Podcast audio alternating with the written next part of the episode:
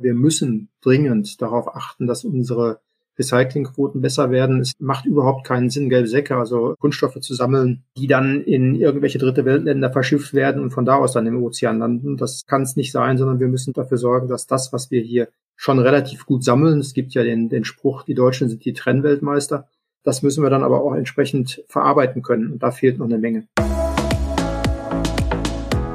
Herzlich willkommen zur ersten Ausgabe des Working Hero Podcast presented by IFAD. Mein Name ist Felix Kirschenbauer.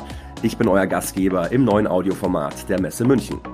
Damit ihr erfahrt, welchen bedeutenden Beitrag Umwelt- und Recyclingtechnologien für den Klimaschutz leisten, unterhalte ich mich ab sofort mit Machern und Helden aus diesem wichtigen Industriezweig.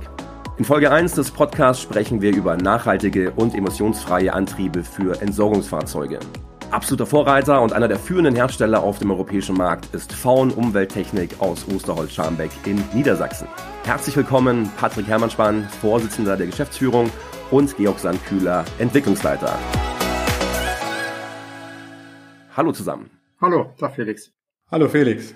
Schön, dass ihr Zeit habt. Ja, freut mich. Bevor wir uns gleich äh, über Faun, Umwelttechnik und die Entwicklungen im Bereich der Antriebstechnologien unterhalten, habe ich noch so eine Einstiegsfrage für euch zum Aufwärmen, damit wir nicht gleich hier ins kalte Wasser springen im Winter, ist ja auch nicht so angenehm. Der Titel unserer Podcast-Serie lautet ja Working Hero und in Anlehnung daran äh, würde mich interessieren, wer waren die Helden eurer Jugend, beziehungsweise wer sind heutzutage eure Helden? Vielleicht mag ja Patrick beginnen. Ja, sehr gerne. Also die Helden meiner Jugend, das ist ziemlich einfach. Ich bin großer Star Trek-Fan und zwar der zweiten äh, Staffel, die es da gab. Und da gab es Captain Jean-Luc Picard und das, was der so alles auf die Beine gestellt hat, aber vor allen Dingen die Art und Weise, wie der sein Team geführt hat, aber natürlich auch seine Abenteuer, die fand ich immer spitze. Und was mich da auch begeistert hat, war der Kommunikator, den die hatten. Den hatten die ja auch schon in der ersten Staffel. Also heute haben wir ihn ja, ne? Wenn man heute ein Smartphone hat, dann haben wir den Kommunikator. Wenn man eine Uhr hat, der misst auch Puls und kann Sensorik und was nicht alles. Also das waren so meine absoluten Helden in vielerlei Hinsicht, hinsichtlich Technik, aber auch äh, Menschlichkeit vor allen Dingen. Fand ich immer spitze. Wunderbar. Wie ist bei dir, Georg? Was waren deine Helden? Ja, während Patrick gesprochen hat, habe ich natürlich versucht, drüber nachzudenken. So richtig eingefallen ist mir äh, eigentlich keiner. Helden vielleicht äh, weniger, eher Vorbilder. Patrick weiß jetzt wahrscheinlich, was kommt. Äh, er nennt mich auch selber ganz gerne mal seinen Daniel Düsentrieb. das ist schon ein, äh, für mich schon ein Ehrentitel. In diese Richtung geht das, aber konkrete Helden, dass ich jetzt eine Person rauspicken könnte, eigentlich nicht. Aber es passt ja wunderbar. Wir haben den, den Vorsitzenden der Geschäftsführung, der sich mit einem Captain äh, äh, identifizieren kann. Und wir haben einen Entwicklungsleiter, der sich an Daniel Düsentrieb orientiert. Also besser kann es ja eigentlich gar nicht sein. Also sehr spannende Charaktere, äh, die man da erfährt. Nun schauen wir mal von den Vorbildern eurer, eurer Jugend äh, oder aus der Vergangenheit mal auf euer Tagesgeschäft. Und das lautet ja Entwicklung von Entsorgungsfahrzeugen. Und ihr habt ja bei Faun ja als erste ein, ein Müllfahrzeug mit äh, Wasserstoffantrieb entwickelt. Jetzt würde mich so interessieren, wie kam diese Idee eigentlich zustande? Kann man sich das so vorstellen? Es ist irgendwie ein Montagmorgen, da klopft Georg an der Bürotür bei Patrick und sagt so, hey, am Wochenende habe ich was ganz Tolles geträumt, in der Nacht bin ich aufgewacht, habe ich was aufgeschrieben und damit fangen wir jetzt an. Ganz so einfach war es äh, leider nicht.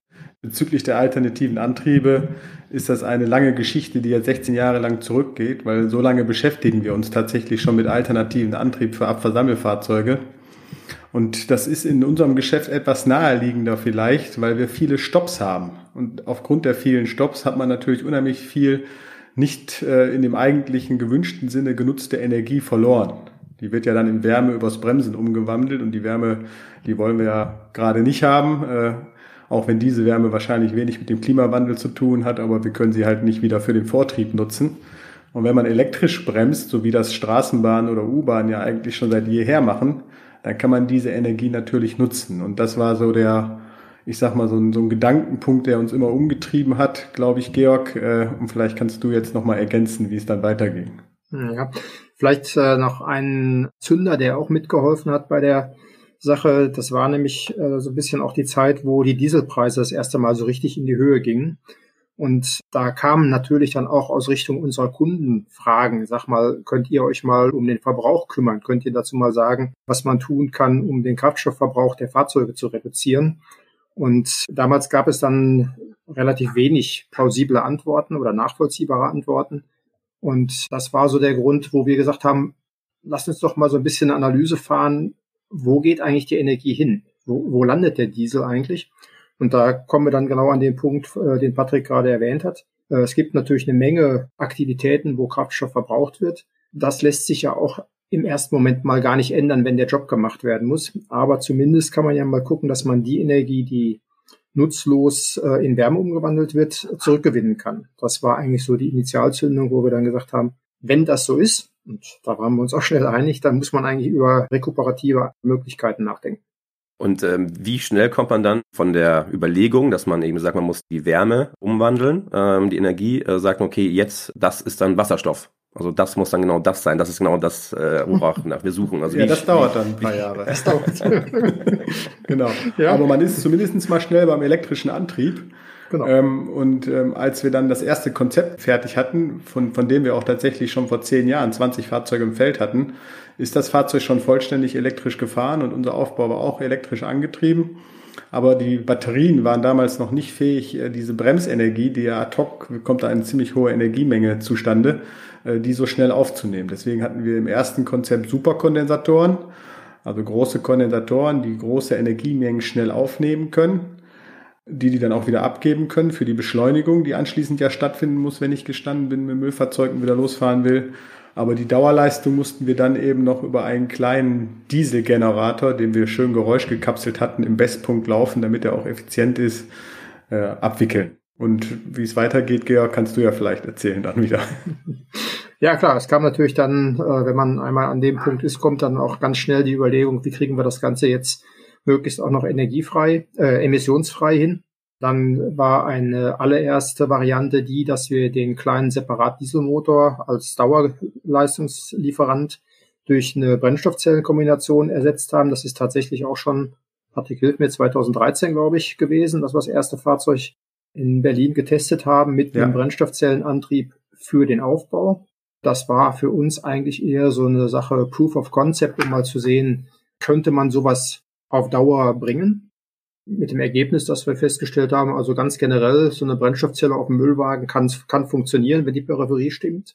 Und von da aus ist dann eigentlich die Entwicklung ganz allmählich weitergegangen in diese Richtung, wo wir dann gesagt haben, also lass uns mal eine, eine Konzeption aufstellen, ein Packaging erarbeiten, wie sowas zusammen an so ein Fahrzeug passen könnte. Jetzt ist ja so eine, so eine Entwicklung, wie Sie schon angesprochen haben, es geht ja nicht von heute auf morgen. Es hat ja eine gewisse Vorlaufzeit. Man redet ja auch dann ja von, von Jahren. Kann man da trotzdem sagen, auch wenn es sehr, wenn man sehr viel Geduld mitbringen muss, dass man da doch gewisse Punkte hat, die besonders Spaß machen. Also es ist dann eher so dieses, wir probieren jetzt mal was aus und wenn was falsch läuft, dann, dann lachen wir einmal drüber und dann wissen wir, wie es weitergeht. Oder ist es eher so dieses, sich Gedanken machen, wie kann das dann konkret aussehen? Also was macht da am meisten Spaß? Georg, das musst du beantworten, was dir da am meisten Spaß macht. Ich kann höchstens eines sagen, mir macht es am meisten Spaß, wenn es funktioniert. Ja, also die spannenden Momente sind, sind natürlich tatsächlich die, wenn man äh, eine Lösung, die man wirklich erstmal im Kopf erarbeitet hat, eine Vorstellung erarbeitet hat, so könnte es gehen, wenn man die dann das erste Mal tatsächlich in Material vor sich stehen sieht und das erste Mal einen Schlüssel umdreht, um zu gucken, was passiert denn da. Und äh, wenn es dann das erste Mal wirklich losgeht, das sind so die extrem spannenden Momente, wo man also einfach hinterher High Five, das war's, das war so genau so muss es. Meistens ist es natürlich dann noch lange nicht an der Stelle, wie es eigentlich wirklich muss, aber zumindest hat man mal dann den Punkt erreicht, wo man sagt, also die grundsätzliche Funktion ist da und die Gedanken, die da drin stecken, waren im Prinzip erstmal okay. Äh, es gibt dann natürlich im Detail massenweise Dinge, die nachträglich bearbeitet, verbessert werden müssen. Aber zumindest mal so dieser, dieser initiale Punkt, das erste Mal dreht sich die Hinterachse und das Auto lenkt, das ist schon, schon genial. Das macht unglaublich viel Spaß, da mit drin zu sitzen und zu sehen, wie so ein Ding das erste Mal ans Leben kommt. Also dieser, wir nennen das dann den First Rollout. Also Tür auf, rausfahren und gucken, was passiert. Hat dann was so ein bisschen, wenn das äh, so ja so ein eigenes Baby halt, ne, wenn das so auf die Welt kommt, jetzt ein bisschen. Ja, eindeutig. eindeutig. Das gilt natürlich für alle Entwickler, die an so einem Projekt arbeiten das merkt man auch daran, dass es manchmal gar nicht so einfach ist, den Kollegen das Auto wieder aus Hand zu nehmen für andere Zwecke. Jetzt haben, wir, jetzt haben wir von den positiven Aspekten gesprochen, aber natürlich ist er ein Entwickler, hat ja jetzt nicht immer jeden Tag freudige Erlebnisse, weil es ja natürlich ein längerer Zeitraum ist. Gab es dann einen Punkt oder, oder ein, eine, eine Sache bei der ganzen Entwicklung, wo man sagt so, oh Gott, da kommen wir jetzt nicht weiter? Nee, den gab es eigentlich nicht. Also technisch gesprochen äh, sind wir eigentlich immer äh, einen Schritt weitergekommen und hatten immer das Gefühl, wir sind auf dem richtigen Weg. Also dieses Gefühl, so das war jetzt das totale Scheitern, jetzt geht nichts mehr, äh, das hatten wir eigentlich zu keinem Zeitpunkt in der Entwicklung. Was immer wieder natürlich eine wichtige Rolle spielt, ist diese Frage Time to Market. Wir haben so eine Art Ampelsystem eingeführt, wo wir verfolgen, ob wir noch innerhalb der, der geplanten Entwicklungszeit sind. Und an der Stelle sind wir natürlich dann schon immer wieder mal an, an Anschlägen angekommen, wo wir sagen, so, eigentlich müssten wir schon wesentlich weiter sein, als wir sind. Aber die Versuche, die notwendig waren, die Änderungen, die aufgrund der Versuche sich ergeben haben, haben halt viel mehr Zeit gekostet, als das geplant war. Und da ist man natürlich dann schon öfter mal an so einem Punkt, wo eine klare Entscheidung notwendig ist, machen wir weiter oder müssen wir es einstellen? Das hat aber nichts mit technischen Fragen zu tun, wo man sagt, das geht jetzt technisch nicht mehr voran, sondern am Ende spielt natürlich auch eine, sehr, sehr wichtige Rolle, was an, an Ressourcen in so ein Projekt fließt. Und wenn dann die, die Zeitschiene wesentlich überschritten wird, ist das immer etwas schwierig. Ne? Das spielt da schon eine wichtige Rolle bei den Entscheidungen, äh, go on oder stop it. Wobei wir dann nie an irgendeinem kritischen Punkt waren, wo wir mal überhaupt, also ich zumindest mal eine Sekunde darüber nachgedacht haben, nicht weiterzumachen, sondern es war immer klar, dass wir das weitermachen, weil wir aufgrund der Erfahrung, und wir kennen uns ja auch alle schon 20 Jahre, ganz, ganz genau wissen, was wir aneinander haben, aber auch was wir aneinander nicht haben und das auch einschätzen können. Und ich ganz genau weiß, dass wir das zusammen durchstehen und das zum Erfolg führen werden. Und das beweist sich im Moment auch. Das wäre jetzt meine Frage gewesen an Patrick, wie ungeduldig man dann als Chef da ist oder, oder gewesen ist. Also klopft man da so jeden Tag mal an der Tür so, na, wie schaut's aus? So ein bisschen, so ein bisschen pingeln. Oder ist man da relativ entspannt und sagt, ja, der Georg, der kann das und wenn er mir sagt, es läuft, dann, dann läuft das auch. Also das zweite ist der Fall.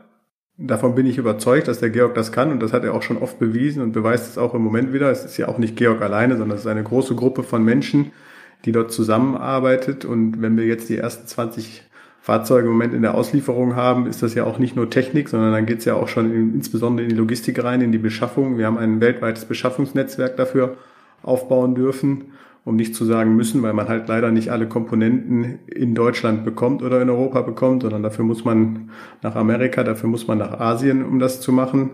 Da spielen also natürlich eine große Gruppe von Menschen eine Rolle und wir haben auch in dem Zuge angefangen, uns mit anderen Methodiken, also Steuerung von Entwicklung mit anderen Methodiken zu beschäftigen. Da gibt es eine Methode, die kommt aus dem Softwarebereich, die heißt Scrum. Ich glaube, das ist auch eine der zumindest methodischen Erfolgsfaktoren, die wir da eingeführt haben. Ähm, genau, äh, Scrum natürlich ein äh, agiles Projektmanagement-Modul oder, oder ähm, eine Anwendungsform, für die es noch nicht gehört haben, ähm, was natürlich in so einem Fall natürlich sich anbietet, wenn man natürlich dann an mehreren äh, Baustellen äh, gleichzeitig zu arbeiten hat. Jetzt haben wir natürlich viel über die Entwicklung gesprochen, über das Wasserstoff angetriebene Entsorgungsfahrzeug. Jetzt natürlich die nächste Frage, wie viele sind denn da gerade eigentlich so im Einsatz und vor allem wo? Also wo könnte man das jetzt auf der Straße fahren sehen?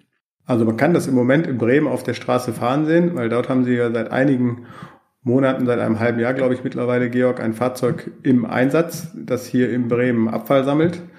Ähm, und ansonsten sind wir gerade dabei, 20 weitere Fahrzeuge in Auslieferung zu haben. Da ist unheimlich Energie im Moment vorhanden in der Gesellschaft. Und das macht großen Spaß, daran Anteil haben zu dürfen und das ein bisschen mit unterstützen zu dürfen. Ich möchte vielleicht noch ganz kurz ergänzen. Wir haben äh, den allerersten Proof of Concept Wagen dieser Serie, unseren sogenannten Bär, schon im Juni 2019 tatsächlich in Bremerhaven in Einsatz gebracht.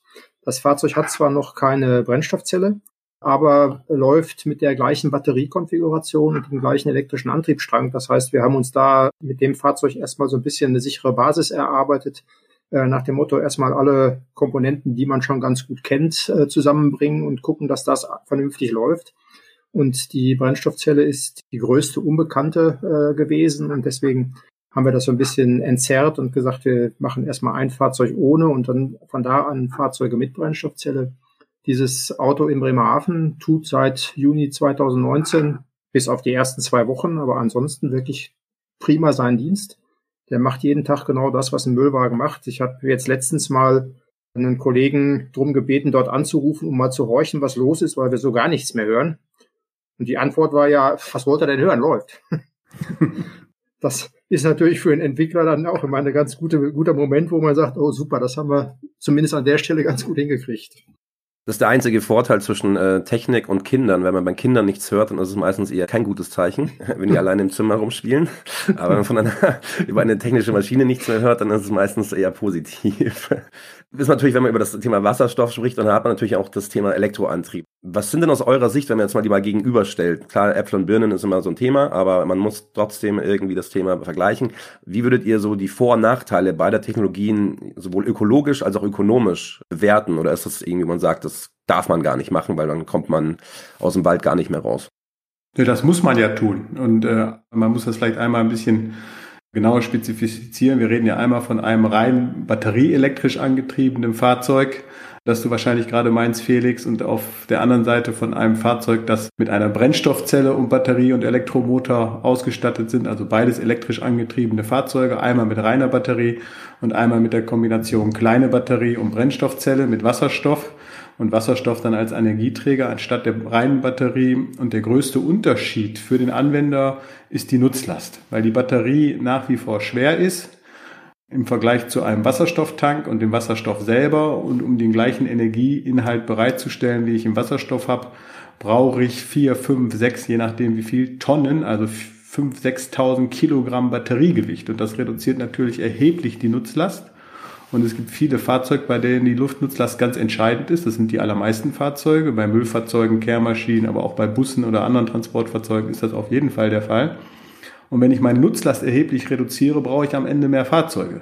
Das heißt, ich muss wieder mehr Ressourcen aufzuwenden, um das Gleiche zu tun. Das ist natürlich nicht so ökologisch, als wenn ich das wieder mit dem gleichen einen Gerät machen kann und nicht dann 1,3 Geräte brauche. Oder zu sagen, aus drei Müllfahrzeugen mach vier, kann man vielleicht als Hersteller nur sagen, ach prima, habe ich mehr Umsatz. Aber das ist ja nicht unser Ziel, sondern wir haben ja Klimaziele vor Augen und wollen die Welttemperatur versuchen, etwas in den Griff zu bekommen oder deutlich in den Griff zu bekommen. Und da glauben wir, dass der Wasserstoffantrieb hinsichtlich Ressourcenverwendung wesentlich besser ist als der reine Batterieantrieb. Und Wasserstoff kann halt gespeichert werden, kann getankt werden, so wie wir das von dem heutigen Diesel auch kennen. Dann würde mich interessieren, wenn Wasserstoff eigentlich nachhaltiger ist und eigentlich, wenn man sagt, das bringt mehr, warum wird das in der Öffentlichkeit weniger wahrgenommen? Also man redet ja ständig über Elektroautos. Ist es einfach die Entwicklung, die bei dem, sag ich mal, dem klassischen Consumer-Bereich noch nicht so weit ist? Oder ist es einfach, äh, fehlt dem Wasserstoff so die, die Lobby? Also da muss man ein bisschen unterscheiden. Wenn man jetzt, also zumindest geht es mir so, wenn ich privat Gespräche führe mit meinen Freunden, mit meiner Tante, mit meinem Onkel, die, ich bin Mitte 40, natürlich dann auch nochmal deutlich älter sind, aber wenn man sich mit diesen, ich sag mal, mit, mit seinen Freunden unterhält, die sagen einem ganz klar, Nee, ähm, ich, ich, ich hätte lieber ein Wasserstoffauto anstatt ein reines Batteriefahrzeug. Und Hintergrund ist aus meiner Sicht, wenn man das so ein bisschen hinterfragt, ich kann es tanken, ich habe Reichweite, ich habe keine Sorge.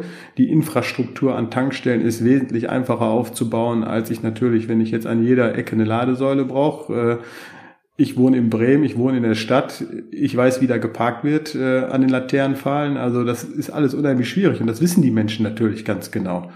Aber nichtsdestotrotz hat die Industrie sich darauf mehr fokussieren lassen, sage ich jetzt mal, auf diese Batterielösung. Und deswegen ist die technologisch weiter vorne. Und wenn man mit den Herstellern redet, das sagen die ja auch öffentlich, ist das jetzt die schnellere Lösung, um die CO2-Ziele zu erreichen und an diese äh, Milliarden von Strafzahlungen vorbeizukommen. Wenn ich jetzt an Großserienhersteller denke, nicht jetzt an unsere Klasse, sondern an die ganz großen Unternehmen, die wir haben in der Automobilindustrie. Also die haben im Grunde genommen hinsichtlich Technik und Zeit gar keinen anderen Ausweg im Moment, technisch als diesen Weg zu gehen. Und deswegen wird er jetzt beschritten. Und dazu muss man sagen, es gibt auch viele, viele Anwendungen, wo eine reine Batterielösung absolut sinnvoll ist. Wenn ich halt jeden Tag nur äh, im Shuttle zu meiner Arbeit fahre oder zum Einkaufen fahre und gar keine großen Distanzen überbrücken muss, ist die Batterietechnologie sicherlich die richtige Lösung, auch gerade im Pkw-Bereich zumindest überall dort, wo eine eigene Lademöglichkeit an wenigstens einem der beiden Endpunkte vorhanden ist, ist das auf jeden Fall natürlich die Möglichkeit, weil die meisten Fahrzeuge sind Stehzeuge, die stehen ja mehr rum, als dass sie fahren. Und da habe ich dann natürlich genug Zeit, äh, auch in aller Ruhe zu laden. Das ist bei Nutzfahrzeugen wieder eine ganz andere Nummer. Ne? Also so ein Nutzfahrzeug äh, wird ganz anders eingesetzt und ist darauf angewiesen, schnell wieder bereit zu sein. Also es geht bei vielen Nutzfahrzeugen eben nicht, dass man sagt, ach komm, ich lade mal jetzt 12, 13, 14 Stunden. Und die Ladezeiten steigen ja äh, linear auch mit der Batteriekapazität. Also je mehr Kapazität ich an Bord habe und je mehr ich brauche, desto länger brauche ich dann auch zum Laden. Daraus ergibt sich, wenn man mal so, so Grenzwertbetrachtungen macht, auch ganz schnell eine Mö äh, Möglichkeit auszurechnen, wie lange habe ich denn Zeit und wie viel Batterie kann ich in der Zeit laden mit der vorhandenen Ladeinfrastruktur. Und man kommt dann eben an Punkte, wo man sagt, das geht schlicht technisch nicht, äh, das aus Batterie zu bewältigen. Und an der Stelle kommt natürlich dann die Brennstoffzelle ins Spiel. Patrick hat es eben schon gesagt, der größte Vorteil ist, ich kann sehr schnell tanken. Meine Energiebereitstellung muss nicht über die Zeit am Fahrzeug direkt passieren, sondern ist über die Zeit stationär und dann der Energietransfer in wenigen Minuten. Das ist eigentlich der größte und entscheidende Unterschied zwischen Brennstoffzellenfahrzeugen und einem reinen Batteriefahrzeug. Aber wo ich die Möglichkeit habe, an den Endpunkten quasi beliebig lange zu laden, braucht man eigentlich über diese Lösung erstmal noch nicht nachzudenken. Würdet ihr dann äh, sagen, also dass, dass der reine Fokus auf Elektroenergie eher in eine Einbahnstraße führt? Also es muss eine Kombination aus beiden sein, also sowohl also Wasserstoff betrieben als die klassische Batterie. Also ist das eigentlich so die Idealvorstellung auf, auf lange Sicht, indem man in die nächsten 50 bis 100 Jahre sich jetzt mal traut, nach vorne zu schauen? Auf jeden Fall, ganz klar. Ja. Also man, man muss auch dazu sagen, äh, Brennstoffzelle ohne Batterie geht auch nicht so ohne weiteres. Äh, mindestens mal eine kleine Stützbatterie ist immer an Bord, auch bei Brennstoffzellenfahrzeugen.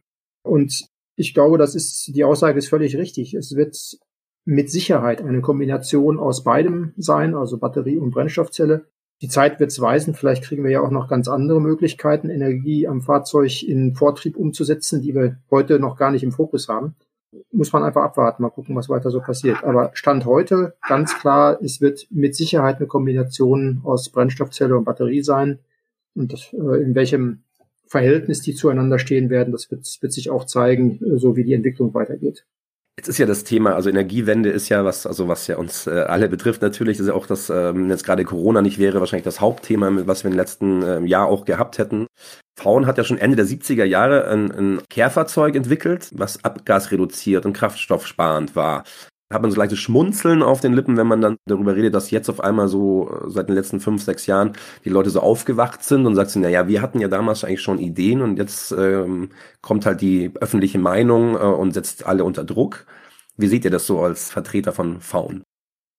Für uns ist das durchweg positiv, dass das zum Thema geworden ist. Aber dass ich da jetzt schmunzel oder irgendeine Art von, wie geartet da, das Schmunzeln hört sich ja so ein bisschen nach Schadenfreude an, stelle ich jetzt mal anheim, Felix, dass du vielleicht sogar das meinst. Ähm, nee, überhaupt nicht, sondern man freut sich einfach, weil man eine viel größere Unterstützung erfährt und man sich dann natürlich auch einfacher tut, das äh, umzusetzen, wenn die Rahmenbedingungen für eine solche Technologie dann auch geschaffen werden damit man dann auch in Absatz kommt, in den Verkauf kommt, weil man hat ja nichts davon, wenn man für sich was im kleinen Stimmerle, im kleinen Kämmerlein was entwickelt und freut sich, dass man was kann, sondern äh, ich sage, am Ende muss das verkauft werden, der Kunde muss es benötigen und muss es haben wollen, damit das alles sinnvoll ist. Genau, es ist gar nicht schadenfreudig gemeint, sondern eher in Bezug auf das, weil jetzt ja natürlich die Nachfrage sehr groß ist und ihr dann vielleicht, weil ihr einer der, ja, der ersten wart, die damit angefangen haben, wird jetzt eigentlich eure Expertise, sag ich mal, aus Politik, aus Wirtschaft vielleicht sogar extra angefragt, dass ihr sagt, ja, wir können euch weiterhelfen, also in der Richtung, dass ihr sagt, okay, wir waren die Vorreiter, ihr habt ein Problem, äh, hier sind wir. Also war ja in die Richtung gedacht. Klar erfahren wir mit diesem ganzen Thema und mit der Technologie und mit dem Produkt eine viel höhere und breitere Aufmerksamkeit, als das vorher war. Und das freut er natürlich und das freut er insbesondere wieder, weil es dann dazu beiträgt, dass man daran weiterarbeiten kann und das noch multiplizieren kann. Ich glaube, es äh, ist auch noch ein wichtiger Aspekt, äh, dass dadurch, dass jetzt tatsächlich auch andere ähnliche Konzepte verfolgen wie wir, äh, das am Ende zu einem Wettbewerb der, der Lösungen führt. Wir hatten bisher eigentlich immer das Problem, dass wir, oder vor allen Dingen in der Anfangsphase das Problem, dass wir quasi allein auf dem Markt waren. Als wir mit unseren ersten Fahrzeugen auf die Straße gegangen sind mit Dual Power, da gab es niemand anderen im Schwernutzlastbereich, der sowas gemacht hat. Und dann ist es immer schon schwierig für einen Kunden zu bewerten, ist das denn, was die da tun, in irgendeiner Weise richtig und nachvollziehbar oder ist das völliger Quatsch und so abgehobene Spinner, die da irgendwas vor sich hin basteln? Heute ist die Argumentation einfach sehr viel einfacher. Man kann sagen, du, mach dir keinen Kopf, das machen sie alle, da sind alle dran und das aus gutem Grund, weil es nämlich notwendig ist. Insofern ist auch das aus meiner Sicht ein ganz wichtiger Aspekt, der uns letztlich hilft, weil wir gerade schon ähm, in dem Thema jetzt drin sind, natürlich mit äh, Energiewende und verschiedenen äh, Antriebsmöglichkeiten, ist es natürlich ja so, dass die Energiewende in Deutschland ja so als von außen betrachtet ja noch nicht so richtig in Fahrt kommt. Also es gibt natürlich schon die, die ersten Schritte, es gibt viele Maßnahmen, die getroffen werden und wurden. Aber man hat jetzt noch nicht so den Punkt, wo man sagt, ja, das wird auch genau so umgesetzt werden können, beziehungsweise sehr schnell. Wie lange glaubt ihr, wird es noch dauern, bis wir wirklich von einer ähm, emissionsfreien Mobilität sprechen können? Also, da kann man ja eigentlich fast nur den Spruch Sachen äh, Vorhersagen sind immer schwierig, insbesondere wenn sie die Zukunft betreffen. ähm, aber was, was ich auf jeden Fall feststehe, ist, dass die Rahmenbedingungen, die gesetzt wurden, die ja dann auch gesellschaftlich betrieben wurden.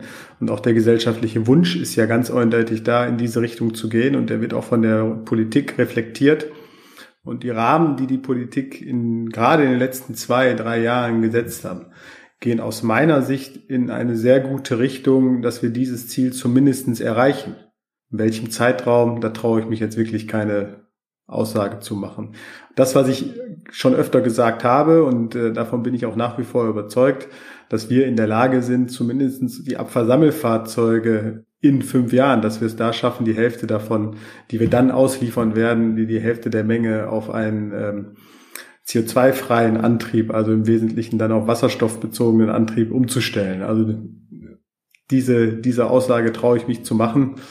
Aber wann die gesamte Mobilität umgestellt sein wird, dazu kann ich mich zu keiner Aussage hinreißen lassen. Aber wie gesagt, ich bin davon überzeugt, dass die Rahmenbedingungen gesetzt sind und dass das erfolgen wird mit diesen Rahmenbedingungen. Und wenn die noch weiter nachjustiert werden, also so wie wir in den letzten Jahren da agiert haben und auch die Unterstützung, die wir erfahren haben, ähm, bin ich davon überzeugt, dass das funktionieren wird. Ich glaube, bei der Entwicklung von Rechnersystemen hat man dieses Moore'sche Gesetz irgendwann mal entdeckt. Äh, das heißt letzten Endes, dass sich die, die Entwicklung nach und nach beschleunigt. Also mit jedem Entwicklungsschritt ist man, äh, kriegt man auch neue Tools in der, in der Hand, die den nächsten Schritt einfacher machen. Das ist bei uns wahrscheinlich nicht in der Form exponentiell, wie das in, den, in der Rechnertechnologie läuft. Aber ich denke schon, dass wir jetzt momentan noch sehr am Anfang einer Entwicklung der Elektromobilität sind. Das heißt eigentlich noch äh, in dem Bereich, wo es relativ langsam vorangeht. Es ist vieles noch Grundlagenforschung oder noch sehr am Anfang der Forschung. Wenn man mal auf 10, 15 Jahre weiter projektiert, dann denke ich, wird das schon erheblich schneller laufen. Äh, man hat mehr Erfahrung, man wird über manche Fragen, die man heute äh, sehr intensiv bearbeiten muss, weil man schlicht nicht weiß, was da genau hintersteckt, die werden dann beantwortet sein man wird einfach aus dem Baukasten irgendwas zusammenstecken und kriegt dabei ein fertiges Fahrzeug raus. Also insofern denke ich, wird man ähnlich wie das eben mit diesem Murschen Gesetz bei Computern funktioniert, auch bei uns eine Beschleunigung der Entwicklung sehen können. Es gibt im Pkw-Bereich da erste Ansätze, die das, die genau in diese Richtung deuten. Also ich sag mal Volkswagen mit dem EQB, e dem sogenannten elektrischen Querbaukasten. Wenn dieses System, das ist noch nicht fertig, soweit ich weiß, aber wenn das mal komplett dasteht, dann hat man einfach eine Auswahl von Modulen vorne, hinten, Mitte äh, die man äh, kombinieren kann, ein schönes, schöne Karosserie drüber, fertig ist. Ne? Also das ist eine ganz andere Welt als heute, wo ich jede einzelne Komponente erstmal äh, auf dem Markt suchen muss, qualifizieren muss, verifizieren muss. Das dauert ja alles. Und da denke ich, wird eine Menge passieren in den nächsten Jahren, auch passieren müssen. Wir werden sonst die Ziele, die die EU und die Bundesregierung gesetzt haben, nicht erreichen können. Was ja mit der Nachhaltigkeit und äh, nachhaltigen Antrieben eigentlich auch einhergeht, ist ja das ganze Thema Digitalisierung. Also weil natürlich viele E-Autos, die man jetzt sieht, oder klassische Pkw, ja schon sehr stark ähm, im E-Bereich, ähm, ja, sind ja eigentlich fahrende Computer mittlerweile. Jetzt hat man ein Entsorgungsfahrzeug, ja, also euch nicht nahe zu treten zu wollen. Für mich ist ein Entsorgungsfahrzeug, was, was äh, kehrt oder Müll aufhebt, hat mit, auf den ersten Blick für mich als Außenstehender wenig mit Digitalisierung zu tun. Ich gehe davon aus, ihr werdet mir aber äh, ja, mich des Besseren belehren und sagen, da werden ganz viele Daten gesammelt in so einem Auto. Welche Daten denn genau? Es gibt unterschiedliche Daten, die da interessant sind. Also A ist äh, ein Müllaufbau und eine Kehrmaschine. Georg, ich glaube, seit 20 Jahren wird die digital gesteuert oder sogar noch länger. Da sind wir auf CAN-Bus-Steuerung und ähm, das ist vielleicht auch einer der kleinen Vorteile, die wir haben, dass wir jetzt schon seit 16 Jahren diese Daten insbesondere beim elektrischen Antrieb sammeln und sehr gut wissen, wie so die Verbräuche aussehen und wie so die Energiebedarfe aussehen in den unterschiedlichen Betriebsmodi. Aber vom Prinzip her gibt es ja verschiedene Klassen an Daten, die einen interessiert. Dem Georg beispielsweise, den interessieren ganz andere Daten als unseren Kunden. So, und danach muss man die Daten natürlich als Hersteller, und das tun wir, da haben wir eine eigene Plattform für, die heißt COCO, also K-O-C-O. Dort stellen wir die Daten für unsere Kunden bereit, die den interessieren. Das sind dann Leistungsdaten, teilweise auch betriebswirtschaftliche Daten, die den interessieren in unserer Entwicklung. Georg, den interessieren ganz andere Daten. Da spricht man auch über viel, viel höhere Datenmengen, weil man in einer ganz anderen Auflösung diese Daten sammeln muss, um daraus Schlüsse zu ziehen. Und ein Projekt, an dem wir insgesamt arbeiten, das ist eher noch ein bisschen in die Zukunft gerichtet. Das ist das sogenannte, die, die sogenannte vorausschauende Wartung oder im Englischen wird auch oft der Begriff Predictive Maintenance genannt. Und da geht es darum, schon vorher zu wissen, wann ein Fahrzeug kaputt geht, damit es gar nicht erst kaputt geht, sondern man es rechtzeitig repariert weil dann ist die äh, Reparatur natürlich viel günstiger und ressourcenschonender und ich habe eine viel höhere Einsatzverfügbarkeit von einem solchen Fahrzeug. Ja, also kann ich nur so bestätigen. Wir sind seit 16 Jahren intensiv dabei, äh, Daten zu sammeln und auszuwerten. Selbstverständlich in der Intensität, in der wir das bei Versuchsfahrzeugen tun, geht das an einem Standardfahrzeug nicht. Wir haben im Moment äh, fast 800 Sensoren an so einem Fahrzeug, an so einem Versuchsfahrzeug, die wir beobachten über Datenlogging und Datenübertragung. Das würde man natürlich bei einer größeren Flotte eher nicht machen, weil da entsteht dann nur ein Datengrab, mit dem kein Mensch mehr was anfangen kann. Aber für unsere Versuchsfahrzeuge ist es einfach wichtig, auch im Detail ermitteln zu können, was passiert denn da? Wie warm wird eine Komponente? Welche Drücke treten auf? Welche Temperaturen, äh, welche Spannungen, welche Ströme äh, liegen an? Das sind alles Themen, die uns natürlich brennend interessieren interessieren müssen, um so ein Fahrzeug dann auch für einen äh, Dauereinsatz wirklich fit zu kriegen. Für unsere Kunden sind nur sehr, sehr wenige von diesen Daten am Ende wirklich relevant. Und die, die dann relevant sind, können wir mittlerweile ganz gut zur Verfügung stellen. Die Fahrzeuge sind passend ausgerüstet und der Kunde kann auf seine Daten gucken, wenn er das möchte. Wenn wir schon beim Thema Daten sind, habe ich, ähm, um so ein bisschen für unsere Zuhörer, also das Thema mal ein bisschen unterhaltsamer zu gestalten, habe ich ähm, so eine kleine Schätzfrage für euch. Da könnt ihr nochmal unter Beweis stellen, dass ihr die Experten seid, was das Thema Abfallsammelfahrzeuge angeht. Ähm, also es gibt ähm, vom Verband der Arbeitsgeräte und Kommunalfahrzeuge Industrie e.V. gibt es eine, ähm, ja, jedes Jahr natürlich auch Zahlen, wie viele Fahrzeuge da in Deutschland unterwegs sind. Ich sage nur eine Schätzfrage, müsst nur mehr oder weniger sagen. Ich glaube, da könnten wir uns dann wahrscheinlich ganz gut einigen. Was glaubt ihr, sind in Deutschland mehr oder weniger als 10.000 Abfallsammelfahrzeuge aktiv? Mehr. Mehr. also ich habe die exakte Zahl im Moment nicht präsent, aber ich, ich meine, es sind so 14.000. Ich habe die Zahl von 12.000 übermittelt bekommen. Wahrscheinlich sind die von 14.000 sogar noch, äh, so noch näher dran. Ähm, vielleicht noch, wenn ihr so, so gut seid, noch eine Ergänzung. Wisst ihr auch, wie viele Neufahrzeuge von den Abfallfahrzeugen jedes Jahr auf die Straße kommen? Ja, zwischen 1200 und 1300 in Deutschland. Man spricht mit Experten, ne? das war nicht ja. abgesprochen, das war einfach mal äh, aus der, aus der Hüfte, aber natürlich, es wäre ja auch irgendwie auch überraschend, wenn ihr jetzt da sitzen würden, so, ja, so 10, 30 wäre auch. Ja, genau. Dann würden wir ja auch falsch sitzen. genau. Wenn wir jetzt schon so gut in den Zahlen drin sind, schwenken wir nochmal wieder zu, zu euch äh, persönlich auch zurück. Patrick und Georg, ihr seid ja auch schon richtig lange bei Faun tätig. Also ich meine, äh, Patrick ist über 20 Jahre dabei, Georg seit über 15, wenn ich das hier richtig recherchiert habe. Wenn ihr euch zurückerinnert an euren allerersten Tag bei Faun, was fällt euch da noch ein? Was ich ziemlich schnell gemerkt habe, als ich so aus meinem Studium kam und dann, ich habe ja tatsächlich sogar meine Diplomarbeit bei Faun geschrieben, habe ich relativ äh, schnell gemerkt, hey, die kochen ja auch alle nur mit Wasser. Und das war eigentlich eine schöne Einsicht. Bei mir gibt es eigentlich zwei erste Tage. Äh, ich habe äh, schon vor 36 Jahren das erste Mal bei der Kirchhoff-Familie, sprich bei unserem Inhaber Dr. Johannes Kirchhoff, angeheuert, war dann aber zwischendurch mal einige Jahre äh, anders, anderweitig unterwegs in der weiten Welt und bin seit eben ja, wie schon richtig gesagt, 16 Jahren jetzt wieder bei Frauen der erste, erste Tag, das war so, eine, so ein Erlebnis. Man kommt frisch aus dem Studium und stellt fest, boah, die bauen da riesige Fahrzeuge, völlig neue Technologien, die da am Start sind. Einfach eine, eine Wahnsinnsherausforderung, wo man äh, vor, vor so einem Objekt steht, von dem man qua Studium noch keine Ahnung hat und dann erstmal sich da reinfummeln muss und gucken, wie geht denn sowas überhaupt. Das war also sehr, sehr aufregend, sehr spannend, dieses Thema. Der zweite, zweite Tag war eine etwas anderes Erlebnis der zweite, erste Tag, so ist richtig, äh, war etwas anderes Erlebnis. Ich hatte zu dem Zeitpunkt noch ein Zusatzstudium absolviert und habe für die neue, das neue Werk in Osterholz-Scharmbeck die Energieversorgung projektiert, mitprojektiert. Und äh, das war dann so ein Tag, da habe ich mein Projekt vorgestellt als Masterarbeit. Äh, und bin bei der Gelegenheit äh, von Dr. Kirchhoff wieder angeheuert worden. Das war schon extrem spannend. War so gar nicht geplant eigentlich. Ich war zu dem Zeitpunkt selbstständig und habe dann eben ja nicht ausweichen können dem guten Angebot, sagen wir es mal so. Okay. Wenn ihr das jetzt zurückschaut, also wenn ihr es vergleicht, also heute und äh, euer erster Tag, was hat sich jetzt abgesehen, dass wir natürlich jetzt bessere Infrastruktur haben, was, was äh, digitale Sachen angeht und einen anderen Arbeitsplatz jetzt rein, rein haptisch? Äh, was hat sich da eurer Seite am meisten verändert? Für euch jetzt im Arbeitsalltag? Ja, ich habe damals äh, in der Marketingabteilung als Marketingassistent angefangen und bin studierter Ingenieur, ähm, was an, an sich schon mal etwas ungewöhnlich war, aber das hat sich so ergeben und war für mich unheimlich spannend. Und im Vergleich natürlich zu der Tätigkeit, die ich heute habe, hat sich alles geändert.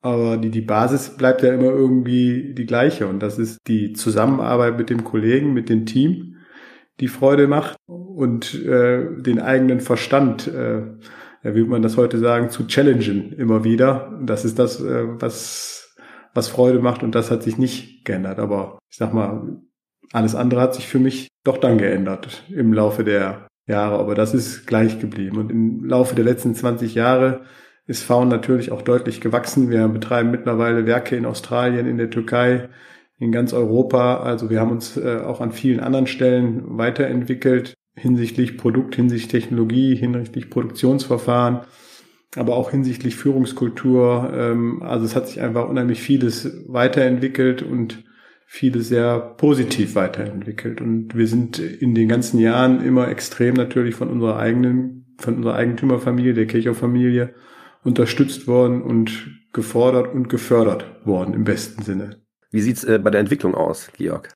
Ja, die Technologie hat sich natürlich wesentlich verändert. Themen, die man anfangs bearbeitet hat, kann mich gut erinnern. Wir haben uns sehr viel um, um Themen defekte Hydraulik, Ventile, die nicht mehr taten, Pumpen, die nicht mehr wollten, geplatzte Ölschläuche und ähnliches gekümmert, weil das war so unser zentrales Thema. Das hat sich mittlerweile fast vollständig erledigt. Das sind, sind Themen, die mehr oder weniger nicht mehr auftauchen oder wenn sie dann auftauchen, äh, relativ geräuschlos im, im Service abgearbeitet werden.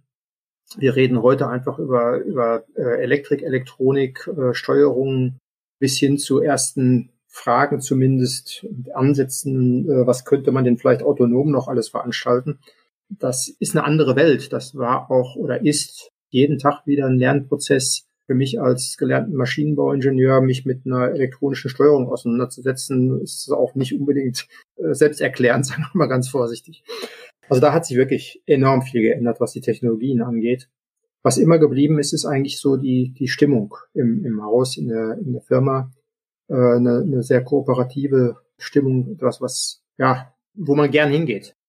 Ich glaube, das ist das Wichtigste, dass man, äh, egal was sich, äh, wie sich die äußeren Umstände und äh, die Technologien ändern, dass die Philosophie eines Unternehmens oder auch einer, einer Firma einfach, äh, dass die, die, die wichtigsten Grundsätze beibehält. Ihr seid beide äh, um die 20 Jahre schon in dem Unternehmen, spricht das ja auch für sich, ja, dass man gewisse Verbindungen dazu aufbaut. Ich möchte mich bis hierhin äh, bei euch auf jeden Fall schon mal für das sehr offene Gespräch äh, und die ausführlichen Einblicke in das Unternehmen Faun bedanken. Bevor wir jetzt aber am Ende der allerersten Folge des Working Hero Podcast presented by IFAD angekommen sind, habe ich noch zwei Fragen an euch. Und ähm, gut, die eine haben wir schon so ein bisschen beantwortet. Ähm, so was werden aus eurer Sicht so die größten Aufgaben und Herausforderungen der Umwelt- und Recyclingindustrie in den kommenden fünf Jahren sein? Also wir hatten ja das mit der Emissionen angesprochen, aber jetzt mal abgesehen davon, allgemein so die Umwelt- und Recyclingindustrie, was kommt in den nächsten Jahren verstärkt auf sie zu? Ziel ist es und Ziel soll es sein, aber das ist es auch, ist die Recyclingquote, also den Anteil des Materials, was recycelt wird, extrem weit zu erhöhen. Und auch da die Rahmenbedingungen, die notwendig sind, um eine Motivation dafür zu erzeugen, in der Wirtschaft das immer weiter zu tun, diese Rahmenbedingungen politisch richtig zu setzen, weil am Ende ist das neben, ich sage jetzt mal, alternativen Antrieben natürlich ein Riesenhebel, um CO2 zu vermeiden, indem wir einfach noch mehr recyceln, noch besser recyceln und die Recyclingqualität immer weiter erhöhen. Ich glaube, das ist nicht nur für die nächsten fünf Jahre, sondern auch darüber hinaus eine der größten Aufgabenfelder oder wenn man will auch Herausforderungen. Aber das ist auch ein Schlüssel für uns, um die Klimaziele zu erreichen. Und das äh, wäre wirklich gut, wenn das noch eine höhere gesellschaftliche und politische Aufmerksamkeit bekommen würde, als es heute der Fall ist, weil der Hebel, der dahinter steckt, der ist gigantisch. Ja, aus Sicht des Entwicklers haben wir das Thema Emissionen natürlich drauf. Du hast es in der Frage schon mit benannt. Allerdings wird leicht vergessen, dass wir nicht nur über CO2-Emissionen reden, sondern wir reden auch beispielsweise über Geräuschemissionen. Wir reden über Feinstaub. Wir reden äh, über alle möglichen anderen gasförmigen Emissionen, luftgetragenen Emissionen. Da ist noch eine Menge zu tun, äh, insbesondere im Bereich Geräusche. Das merkt man jetzt sehr deutlich bei Fahrzeugen, bei denen man keinen Motor mehr hört. Stellt man plötzlich fest, dass es eine Menge andere Prozesse gibt, die schlicht, schlicht und ergreifend viel zu viel Krach machen. Also da wird sich eine Menge noch tun. Das ist dann so tatsächlich diese Perspektive fünf Jahre, schätze ich. Also der emissionsfreie Müllwagen wäre eigentlich ja der, der auch Schallemissionen weitestgehend vermeidet. Wenn wir das hinkriegen, haben wir auch nochmal was gekonnt. Äh, und ansonsten der, die etwas weitere Perspektive, da bin ich genau bei Patrick. Äh, wir müssen dringend darauf achten, dass unsere Recyclingquoten besser werden. Es macht überhaupt keinen Sinn, gelbe Säcke, also Kunststoffe zu sammeln, die dann in irgendwelche dritte Weltländer verschifft werden und von da aus dann im Ozean landen. Das kann es nicht sein, sondern wir müssen darauf dafür sorgen, dass das, was wir hier schon relativ gut sammeln, es gibt ja den, den Spruch, die Deutschen sind die Trennweltmeister, das müssen wir dann aber auch entsprechend verarbeiten können. Und da fehlt noch eine Menge. Also große Aufgaben, die ähm, vor uns allen stehen natürlich, aber auch gerade ähm, bei euch in der, in der, in der Recyclingindustrie. Das schauen wir mal nicht so ganz weit, also fünf Jahre oder weiter. Schauen wir einfach mal ins Jahr 2022. Da steht die IFAD wieder auf dem Programm, ähm, wenn wir sie stattfinden lassen können, äh, wenn es die äußeren Umstände zulassen. Worauf freut ihr euch 2022 bei der IFAD besonders? Auf die Menschen endlich mal wieder mit Menschen zusammenzukommen, endlich mal wieder die Menschen zu sehen, die man so lange vermisst hat jetzt. Die, die, ich meine, wir sehen uns ja jetzt hier auch immer nur per Kamera und Video, das ist ja alles fein, aber das kann den menschlichen Kontakt nicht ersetzen. Und ich freue mich wahnsinnig auf die nächste IFAD und auf die vielen Besucher dann hoffentlich wieder aus dem Inland, aber auch aus dem Ausland, weil die IFAD eine traditionell internationale Messe ist und da treffe ich viele Menschen aus, aus von, von anderen Kontinenten, die ich halt nicht so häufig sehe. Und darauf freue ich mich unglaublich. Das kann, das kann ich kaum in Worte fassen. Ja, kann ich nur bestätigen. Der direkte äh, Kontakt zum Kunden, das ist eigentlich das, was am meisten fehlt. Äh, klar redet man immer wieder mit Kunden, mit Interessenten, aber das ist nicht das Gleiche, wie an so einem Fahrzeug auf der Messe zu stehen und über Details zu reden und sich äh, wirklich direkt auszutauschen. Das ist ein wunderbares Schlusswort. Ich möchte mich recht herzlich bei euch bedanken für das Gespräch. Vielen Dank, Patrick Hermannspann und Georg Sandkühler von Faun Umwelttechnik. Dankeschön. Danke, Felix. Sehr gerne. Vielen Dank. Mehr zum Unternehmen äh, bietet natürlich die Webseite faun.com und alle Infos rund um die Weltleitmesse IFAD gibt es auf ifad.de. Für euch, die ihr zugehört habt, stehen die Links zu den Webseiten auch nochmal zusammengefasst in den Show Notes. Und wenn ihr Fragen an uns oder unsere Gäste habt, dann schreibt uns gerne eine E-Mail an workinghero at messe-münchen.de. Ja, das war die erste Folge des Working Hero Podcast presented by IFAD. Danke fürs Dabeisein. In der nächsten Ausgabe beschäftigen wir uns mit der Firma GKD und dem Thema Industriegewebe. Wir sprechen dann über Filteranlagen bei der Lachszucht und Analyseverfahren zur Vermeidung von Mikroplastik im Wasser. Wenn ihr das nicht verpassen wollt, dann abonniert Working Hero auf Apple Podcast, Spotify und überall, wo es Podcasts gibt. Bis dahin, alles Gute und auf Wiederhören.